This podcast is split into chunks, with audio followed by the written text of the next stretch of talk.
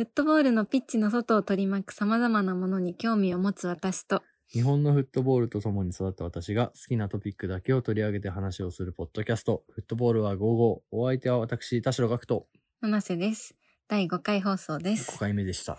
なんおと。おやっと。やっと5五回目ですよ。早いですね。意外といろいろ話しててね。前回のスーペルクラシコうん。の話盛り上がって、動画ね、あの、まあ、実は2本撮りなので、まだ見てないんですけど。家帰ってね、見たいですね、あの動画ね。いやー、そういう話するともうね、時間が足りなくってね、間違いない。もっと、やっぱこのポッドキャストどんどん続けてって、いろんなね。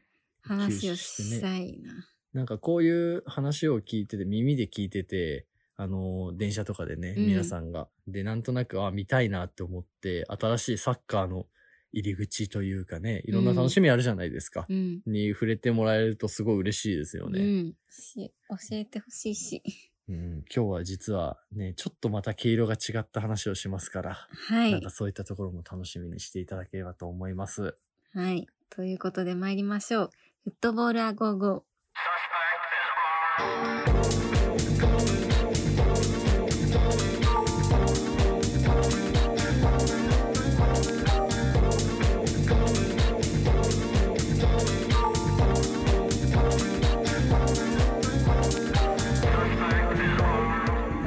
改めまして七瀬です。田代学です。この番組はフットボールに興味を持つ私たち2人が好きなフットボールについて語るポッドキャストです。毎回気になるトピックを選び、それについての話をしていく予定です。えー今回もですね、私たちが選んだトピックに基づいてお話をしていこうと思います。はいえー今回のトピックは、今ちょっと怪しかったですね。今回のトピックは、えーこちらです。今回取り上げる記事は、2021年2月1日にバーサスに掲載されていたベッティングカンパニーのスポンサーシップについて取り上げていこうと思います。まずは記事の日本語要約を紹介いたします。はいベッティングカンパニーはギャンブルとかそうです賭け事の掛け事のカンパニーうんですねですかね。はい。先週末の新聞報道によると政府の待望の見直しを受けてギャンブルブランドがついにサッカーシャツの前面から禁止されることとなりました。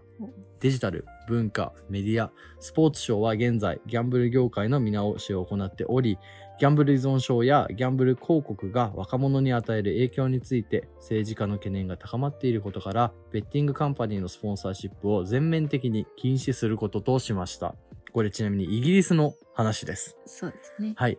えープレミアリーグのチームのうち8つはベッティングカンパニーによってスポンサーされていますと。多い。多いですね。知らなかった。こんなにあるってねクリーンアップギャンブリングのディレクター、これ会社ですね。えー企業、NPO 法人かなもしかしたら。のディレクターであるマットさんは次のように述べています。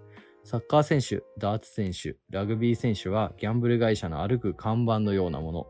この種の広告はスポーツを楽しむためには賭けをしなければならないと考えて育っている子供たちに悪影響を与えることを示します。まあ、後で別の記事、あの、引用しますけど、うんまあ子供たちはね、もうベッティングカンパニーが胸にあって、普通の生活を、あの、生まれた時から、物心ついた時から、まあそういった、なんだろうな、胸のスポンサーを見てるっていうことで、普通なことなんだと。この家計とフットボールのね、えー関係性は、って思っていることを、まあ懸念していますよっていうことですね。うんもしこれが認められれば、えー法規制ですね、が認められれば、えー2005年にタバコが禁止されて以来のスポーツ広告の最大の変化となり、クラブにとっては短期的な財務上の課題となるだろうと話しています。はい。い一旦、ここまでなんですよ。でもすごく多いんですね。その、うん。ベッティングカンパニーが胸スポンサーのチームが。本当に多くて、うんあの、プレミアリーグで、例えば、これなんで中国系の、なんだろうな、漢字が入ってるなとかたまに見るじゃないですか。うんうんまあ、あれほとんどベッティングカンパニーですね。そうだったんだ。うんなんかさ、私もこれ見て初めて知ったんだよね。なんかうん、これがベッティングカンパニーだったんだって、あの、ウェストハムのベッ。ドウェイとかもそうだけど、まあ、よく考えればそうなんだけど。うんあと、あれっすね、アストンビラのうん W のやつわかります、ああ、わかる。あれ僕めっちゃ好きで、僕アストンビラ結構好きなんですけど、あ、そうなんだ。あれ好きで、で、すっごいいいなと思ってうん調べたら、ベッティングカンパニーで、ああーーって思った。そうなんだねなんか知らないうちにというか、企業を調べるところまでうんいやいや、本当にやって。ないけど、その、いっぱいあったんだね。ちなみにですけど、他の記事によると、チャンピオンシップなんで、うん。2部ですね。うん。2部リーグ、プレミアの、あ、イギリスの。2部リーグのチャンピオンシップの24クラブのうち、17クラブは、ジャージにギャンブルのロゴがついてるベッティングカンパニーが、うん。えー協賛をしていますと。へえ、え、あれなのかな、その、下部のリーグの方が多いのかな？そうーどっん、ちまあも、って感じなのか。まあ意外とチャンピオンシップとプレミアだと、まあ入れ替えがあるじゃないですか。うんまあだからそこって多分株とか、そんなにう関関係してないのかなとは思うんだけど、でもまあチャンピオンシップまでだとやっぱり露出もね、放送とかもあると思うっていうのは、まあ一個大きいんでしょうね。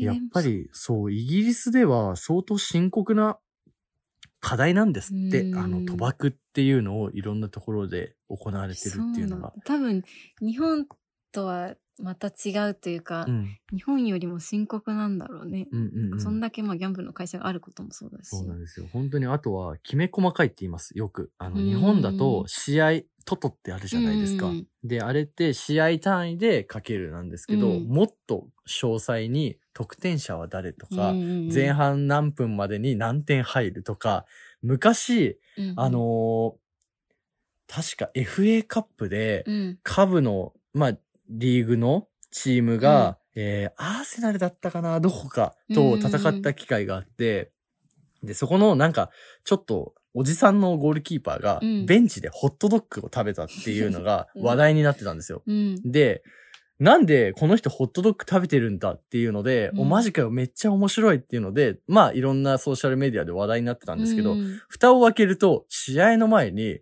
その選手うん、がホットドッグを食べるか否かみたいなところで賭けが行われてたっていう種明かしがあって、うん。で、結局その選手が食べて、まあ盛り上がったみたいな裏もあったんですって。まあ結局それバレて、選手は 確か首か謹慎かみたいな、なんか処分を受けたっていうのがあっへて、ー。でもそこまで賭けの対象になってるっていうのはん。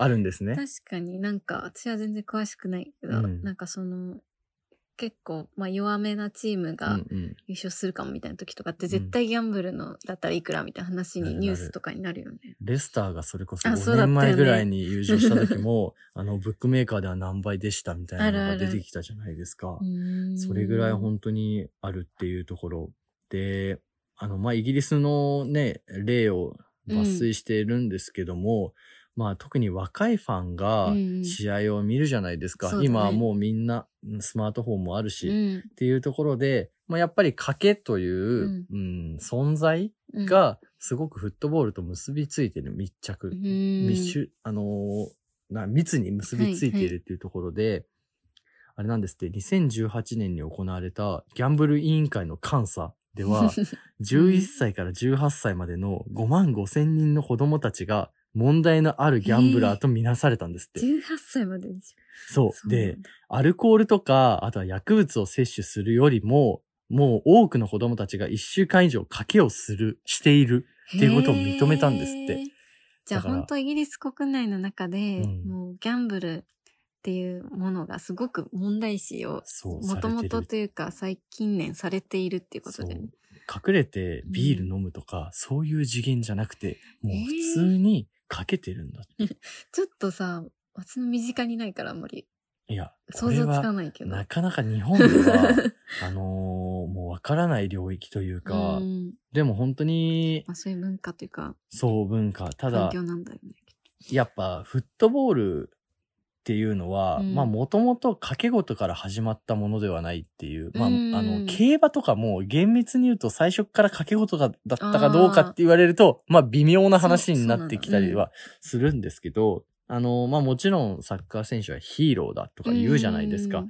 で、そのヒーローの胸に貼られてるのがうん。ベッティングカンパニー。これはどうなのかっていう声もあるし、ね。昨年で言うと2020年は、ブラック・ライブズ・マターっていう活動、うんあの、すごく大きくなって、プレミアリーグのいろんな選手を巻き込んだりしてましたよね。うん、で、例えば背番号の上のところ、本来名前が書いてあるところに、ブラック・ライブズ・マターっていう文字を入れて、で、試合のキックオフの P っていうホイッスルと同時に、まあ、膝をついたポーズをすると。うん。で、そこを、あの、しっかりテレビに放映させることによって、もう選手として、あのプレイヤーとして、リーグとして、あのー本当に協会としてもこの問題には抵抗していけます、我々は。うんで言ってる選手たちの胸がベッティングカンパニーだったっていう背景。これってどうなんだろうっていうところでも議論が加速していたんですって、昨年は。そうなんだ。うん。これは、本当に日本にいる僕らからすると結構、まあ、馴染みのないというか、ね。ちょっとあんまり考えたことなく、なかったからさ、あ、そういう問題があるんだって結構、いや、思ったんですよ。うん。で、まあ、ベッティングカンパニーって本当に儲けがこれだけあるので、うんそれだけ選手の獲得にね、あの、そのまま直結したりもしてたんですよ。うんなんで、逆を言うと、えーチャンピオンシップのダービーっていうチーム、うんクラブあるんですけど、そこに、あの、ルーニーが来たんですよね。うんルーニーが、今、確かね、監督兼選手みたいな感じでやってたんだけど、うんルーニーが来たのは、実はベッティングカンパニーがその獲得費用を持っていたっていう背景もありますよとか。うんうん。いや、まあ、お金はあるだろうからおね。金はある。そういう。そう、そういったところって果たしてじゃあ、ね、ビジネスとフットボールどっちを取るっていうのはあっうて、ん。うん、で、僕はその、こういういろんなところを調べててう、ん一、個思ったのは、うんここなんですよ。ちょっと、あの、記事の内容そのまま抜粋しますけど、あの、労働党議員、まあ、これ多分議員ですね。は、あの、新聞にうん。サッカー界でギャンブルが盛んに行われてうん。いる中で育つ子供たちの問題について語ったんです。いわゆる僕らみたいにスマートフォンを持っててすぐにかけられるような青年とか、まあうん。元上の方々ではなくて子供たちについて語っていて、えー子供たちはビデオゲームの FIFA、まあうん。日本だったらウィニングイレブンとかうん。有名ですけど、で遊ぶことができるじゃないですか。うんで、そのシャツの上にギャンブルのスポンサーをいつでも見ることができますと。そっか。でそうだよね。そう。ってなってくると、あのーちょっとシャープ1か2かで、僕らがニュ ーカッスルのユニフォームの胸スポンサーが、うん、ニューカッスルルブラウンエールのビールで、めちゃくちゃ可愛いみたいな話をしたと思うんですけど、あれが要は今の子供たちからするとギャンブルの会社なんですよと。で、もうそれって要はギャンブルっていうものにもう慣れてしまうし、会社があるということはもう普通になっています。ましてやビデオゲームにあるからね。そいやでもその、なんかこの子供たちう。が、どういう環境で育ってるかとか何を見て育ってるかっていうのって、多分すごく大事で、うんあの、そこを変えていこうって、多分日本ではあんまりそういう、あの、意識が持ってる人はあんまり少ないと思うんだけど、はい。なんかアンコンシャスバイアスとかよく言うんだけども、無意識なあの偏見があったりとか、はい。あの、まあ、自分が何が得意かどうかとかも多分け環境によって、うん。見てるものとかによっても全然違うと思うし、はいはい。なんかその子供からすると、その胸にギャンブルの会社があるから、うん。普通にギャンブルがもう普通、もう日常の一部になってるっていうのは、なんかね、すごいわわかるし、大事なことで、うん。そこに問題提起をできる人がいるっていうのはすごいなとす思う。ごいですよね。うん。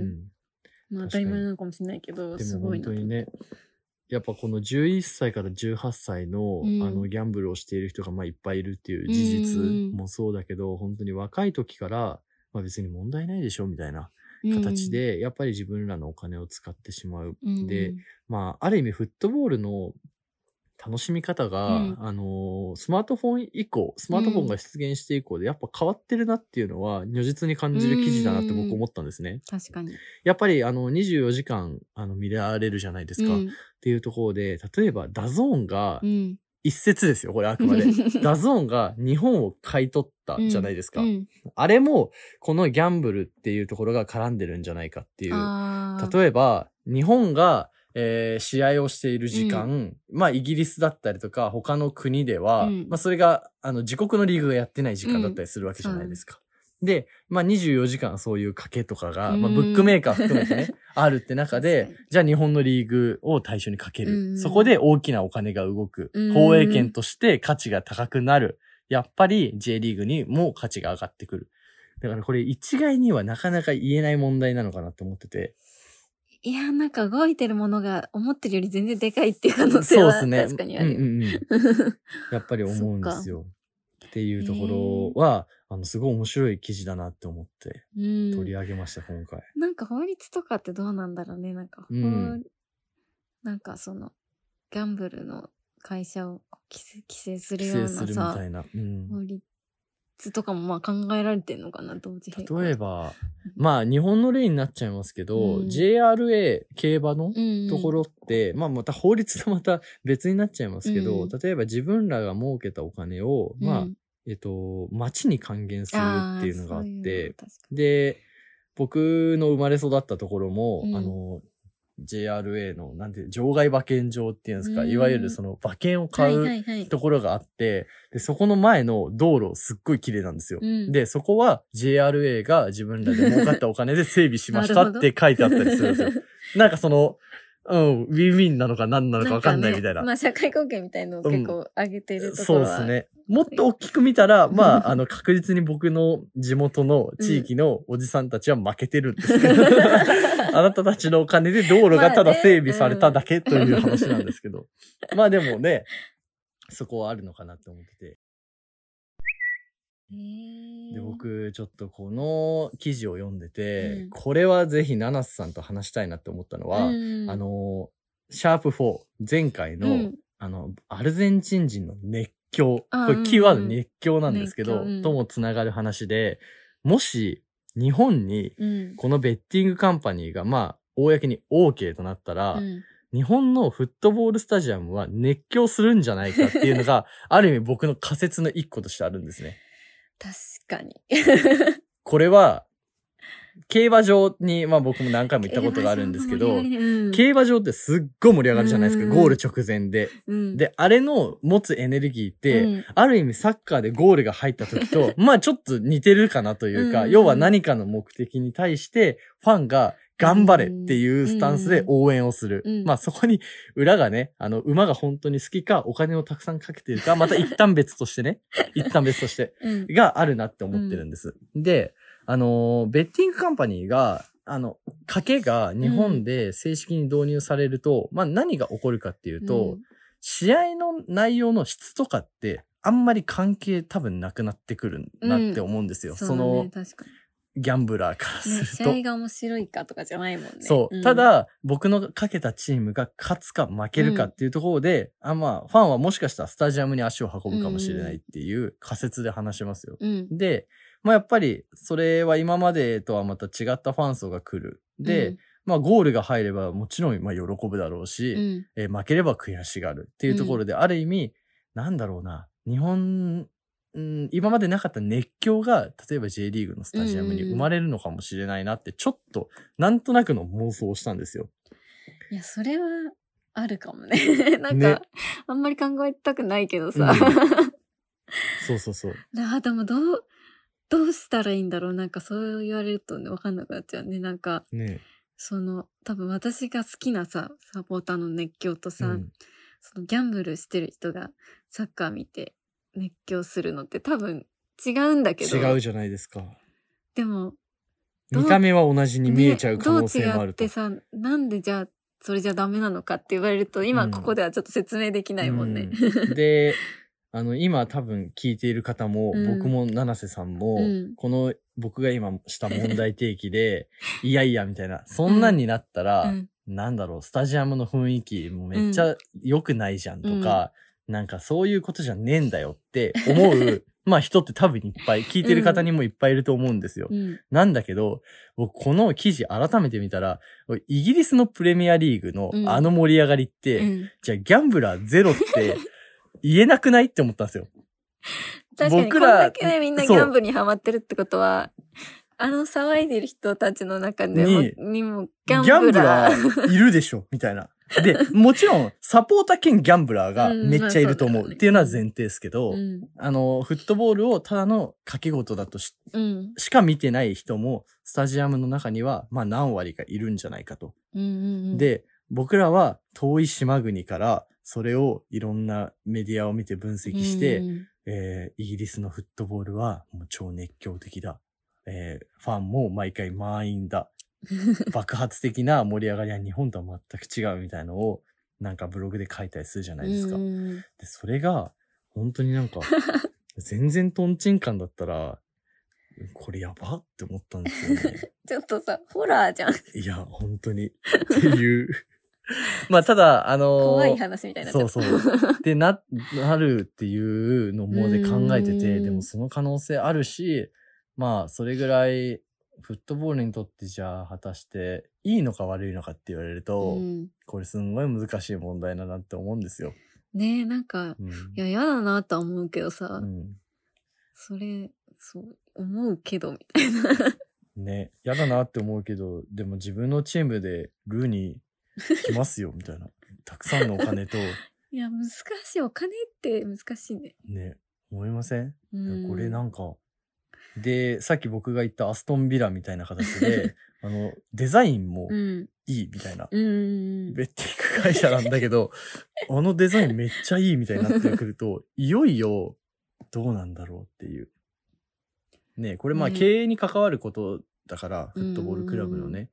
なんか一概にそれはダメだってもう言い切って逃げるっていうのはいくらでもできるんだけど、うんうん。まあ、あの、今回、イギリスのね、あの、プレミアリーグでは禁止とする方向で、ねあの、議会が動いてますよっていうところで、まあ、取り上げたんですけど、まあでもね、日本にもこの波は押し寄せる可能性は十分あるし、うんカジノができて IR の事業が、日本、ね横浜とかね、うんあの、展開されるってなった時に、じゃあ、サッカークラブに来ないかって言われたら、いや、わかんないですよ。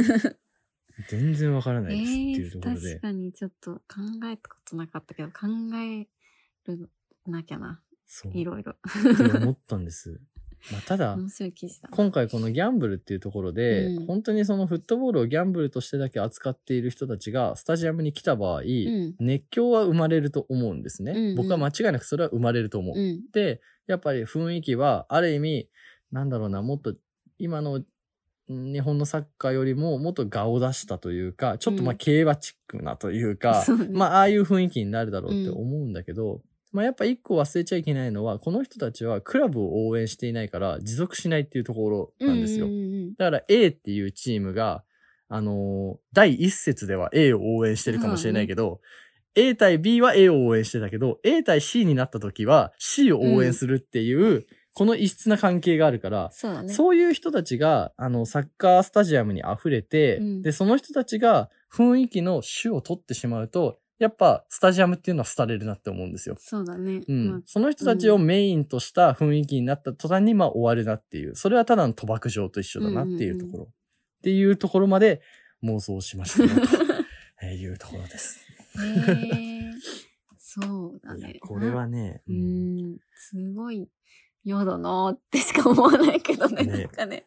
これはでも本当に、あのーなかなか面白い切り口だなっていうか、やっぱうん倫理、う。倫理とお金のバランうん。スで、まあ、日本だったら例えばですけど、今 YouTube の広告って、うんあの男性の僕がどうセグメントされてんのかわかんないんですけど、僕んとこの広告ほぼマッチングアプリしか出ないんですよ。そうなの？私んとこね、脱毛とかしか。ああ、脱毛？あと痩せるアプリ。ああ、サプリアプリじゃない、。サプリ。そう。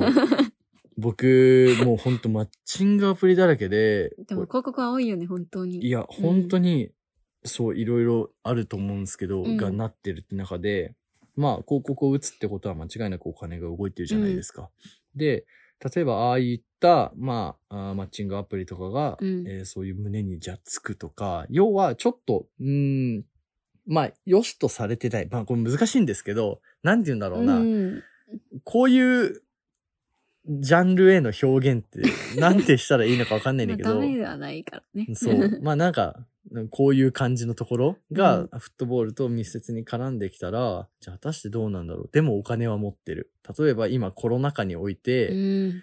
あの、経営難のクラブってたくさんあると思うんですよ。そうだね。うん。っていう中で、例えばそういったね、お金があるけど、ちょっと今まではスポーツに協賛とかは逆にサポーター、クラブの方から no thank you って言ったところが、お金を出して救いますよってなった時、これってじゃあどういう反応になるんだろうとか、っていうのって、なかなか面白いなっていうか、それは難しいようね。ん。ストークシティとかは、もう、けその財政的な安定をうん。ベッティングカンパニーに完全に頼ってるんですって。あ要は、まあ、チャンピオンシップなんで、おそらくリーグから、まあ、何万ポンドみたいな形で支援を受けてる、支援というか、うんまあ、受けてるんですけど、それのプラスアルファで、えーベッティングカンパニーが、まあもう、副会長なんですって、実は、クラブの。ーうんうん。ベッティングカンパニーのあ CEO がクラブの副会長。へーだからもうがっつり経営にも多分口を出している存在。なるほど、で、スタジアムはもちろんそのベッティングカンパニーの名前ああ。なんですよ。そうなんだ。っていうところで、もう、サッカークラブとは、賭けの対象であるっていうのはもう、もう確実にこれはもう証明している案件。なんとも言えないっていうか、でもそうなっていくよね、日本とかもね、そう考えると。なってくると思いますね。もうイタリアとトルコはすでにスポンサーになることを禁止にしていて、うんで、リーガ・エスパニョラ、ラリーガももう完全に NG ですっていうふうに、あの、よ、うんする予定なんですって。あれなのかな胸スポンサーとかユニフォームに入れるのはダメだけど、おうん。金をもらうの、あ、でもそしたらなる意味がないのか。でも、ラリーガの、えっと、キットとか、うんスタジアム内に設置される、えーベッティングスポンサーの全面的な禁止は決まってるっていうので、あ例えば、まあ、他の領域では、うんもしかしたらまだあるかもしれないっていーうん。う。うん、ちょっとむ難しい。初。のうーんってなる記事ですよね。ちょっとうまくコメントできなくて。そう、でもかなり。身近に、あのーね、イギリスで規制されて、絶対に日本にも、まあ、いずれは入ってくる話だよなとかも思うし、そうなった時にスタジアムに訪れる環境の変化とか、うんちょっと気になりますよね。気になるね。ねあそうだよね。ちなみにやっぱり大きいお金が動くから、うん。そこってめちゃくちゃビジネスチャンスなんだけど、うん。じゃあ、フットボールのためのビジネスなのか、ビジネスのためのフットボールなのか、みたいな、いやー、ね。それよく考えるわ。思いますよね。っうん。ていう記事でした。もう逆にまとめない方がいいかなっていう領域なんですよね。皆さんに問題提起。そうそうそう。ちょっとなんか、ちも考えよっていうところで、あの初の結論を出さずに終わるという。う。いや、でもこういうね、切り口も面白いよね。そう。こういう切り口でフットボールを見ることってなかなかなかったから、うん。実は僕らが好きなあのデザインは、ねえ、ある国では良しとされていなかったとか、これなんてまさにそうじゃないですか。うん。アストンビラはね、禁止にしたいって言ってたわけですから。うん、そんなところでちょっといろいろね、面白いなと思って今回取り上げました。面白い。うん。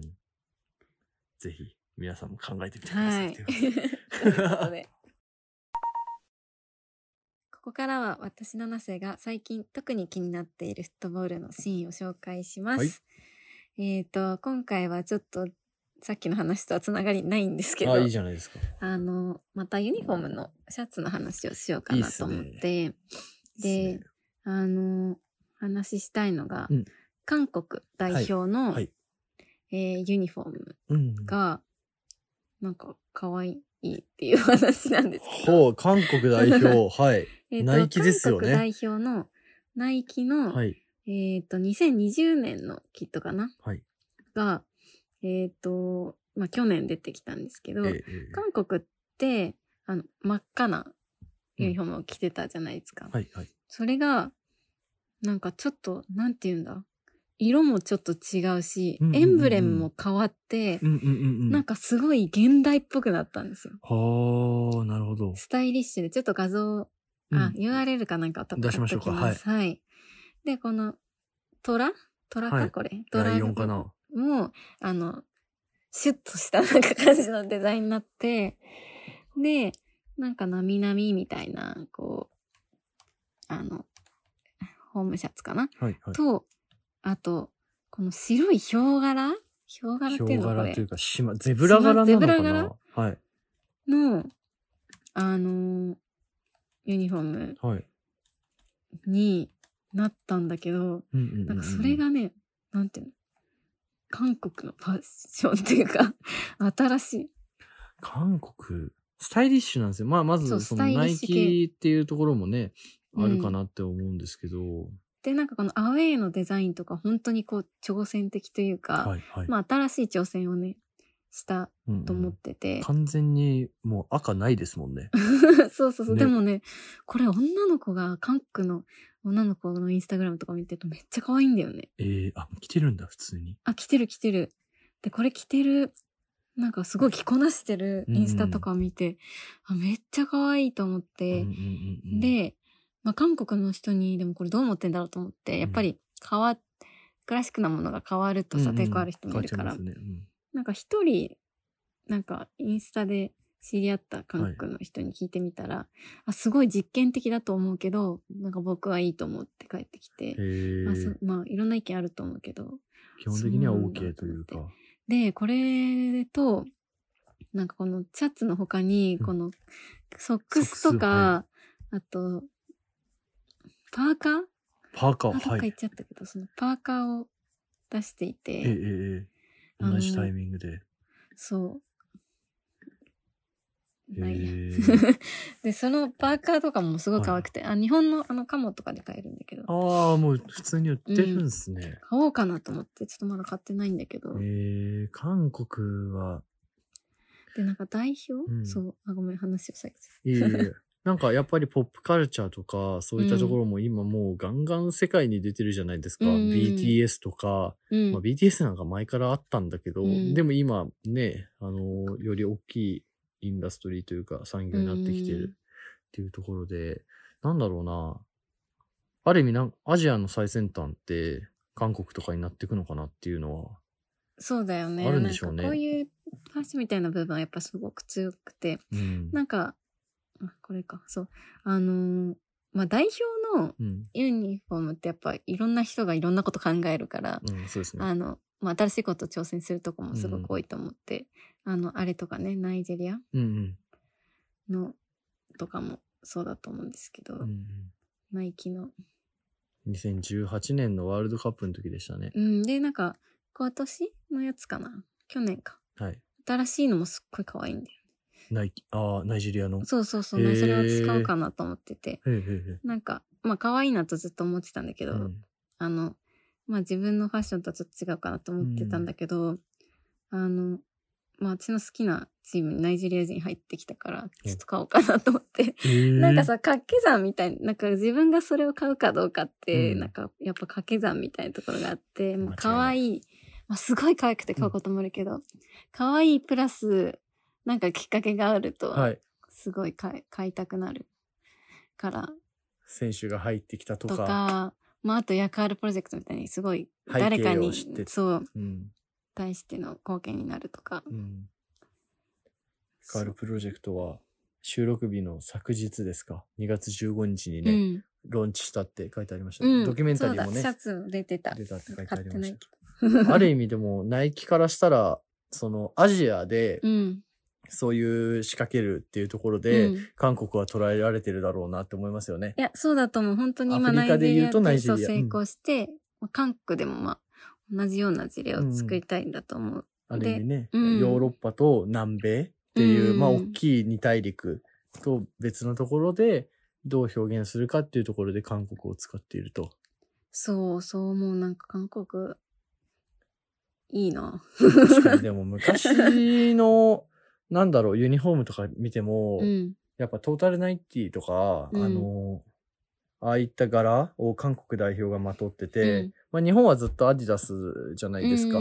そうだね。ていうところで、あの、まあナイキ、やっぱいいなって思う時ってありますよね。あるある韓国いいなみたいな。ちょっと思う時はあった。そうって思ううん反面、なんかいろいろ考えちゃうけど、そのユニフォームって何なんだろうみたいのはやっぱり、うんうんうん。シャープ1かなで話したと思うけど、なんかその、クラシックなっていうか、自分のこのアイデンティティを示すっていう部分をやっぱ一番大事にしなきゃいけないなとは思っているから、まあ、かっこいい、かっこいいだけではないんだけど、うんうんうん。かっこいいにちょっと固執しすぎても良くないなっていうのは最近ちょっとね、うん思っていろいろ考えてはいる。そうですよね。あの、ファッションの業界とか、ヒップホップの業界の人うがん、サッカーのシャツを、まあ、ストリートにうんうんうん着こなすとかね、っていうところで、この、あの、ミーム、ムーブうん。を、サッカーの側の人間がうん今度そっちに合わせに行くってなると、うんじゃあそれはもう果たして、えー何ですかっていうところに戻ると。そうなんだよね。これを気づかずに、やっぱりリブランディングとかに進んでしまうと、なんか本当に何も残んなくなってしまうよとか、そう、そうなんだよね。なんかね、なんか説明しづらいんだけどね。ねそれ、は。やっぱりクラブのエンブレムと、うん。あとは色、うん。うん、っていうのは、本当に一番大切なものそうそうそう。だなって思うし、うん。まあ、正味ユニフォームの形がシュッとしてようがダボっとしてようがって、まあそんなに大事じゃないんだけど、うん色とかエンブレムをガラって急に変えるっていうのは、まあ相当、うん、リスクのあることで間違いないなって僕は思うんですよね。そうだよね。なんか、うん、難しい。難しい本当に 難しいですね。難しい。かといって、かっこいい方がいいし、みたいな、なんか。そのジレンマがね やっぱそうですね。うん、だから、でも韓国のとか、これは本当にいろんなね、多分サッカーの業界以外のクリエイターさんも、例えば来たりとか、うん、なんか知ってたりとかするの見ましたし、僕も。うん、あとは韓国はそもそもクリエイター、サフットボールクリエイター多いですよねす。ごい多いよね。ね。びっくりするぐらい。びっくりするぐらい多いから、なんかだってそういったの PSG のショップとかも日本にできる前から韓国にあっあっ。たしたうんなんならあの、ちゃんと路面店があったし。すごいな、進んでるんだろうな。ね本当に K リーグが盛り上がり始めたら、今、ね、全然入ってないってなんか見ましたけうんど、K リーグ盛り上がり始めたら本当にまた、す ね、やられ始めるかもしれないですよね。いや、こういう部分ではね、やっぱ住んでるからね。そうですよね。すごい、でも、可愛い。それいいっすね。そう、でもこれはなんか普通に可愛いユニフォームが欲しい人はすごくいいと思う。うんうん可愛くて。うん。いいですね。ぜひ、チェックしてみてはい。ください。あの、インスタグラムに載け、載せましょうか。あ、そうですね。ね、はい。あの、インスタグラムの、なんていうんですか、抜粋みたいな韓国代表の、ちょっとぜひチェックしていただければと思います。はい。はい。そんなこんなでお時間です。概要欄に私たちのインスタグラムのアカウントを載せていますので、ぜひチェックしてください。えーストーリーズのシェアも嬉しいです。ということで、ぜひね、インスタのアカウントフォローしてほしいですよあ、ね。ぜひ、あねの、フォローしてくれると嬉しいです。ね、こんな、ナナスさんは本当にユニフォームいろんな着こなしして、載せてまして、でね、この間のウエストハムのね、あ写ー真とかね、あの、シャープ2か1かどっちかで話したウエストハムのね、うんユニフォームの写真もあるし、ボカのユニフォームあボカもありましたね。うん。あるある。すごい。メイバーもだってね、乗っけてくれますよね。これ、これからね今後ね。これがアップされてる頃にはああ、乗っけますか。だから気づいたら韓国のも載せてるかもしれれないいです。あとは、あの、先週というか、シャープ4で話した、あの、関税を安くしたい方は、ぜひ、あの、チェックしていただいてということで、そうですね。ね、あのぜひよろしくお願いいたします。はい。そんな感じですかね。あとは、Apple Podcast でも聞けますので、ぜひお友達に、あの、教えてはいただければと。はい思います。そんなことで、大丈夫ですか？大丈夫ですか？はい。終わりましょう、じゃあ。はい。はい。また次回のエピソードでお会いしましょう。。はいい。さよなら。笑っちゃった。キュッてやったよね。ってなって。ありがとうございました。お疲れ様でした。はあ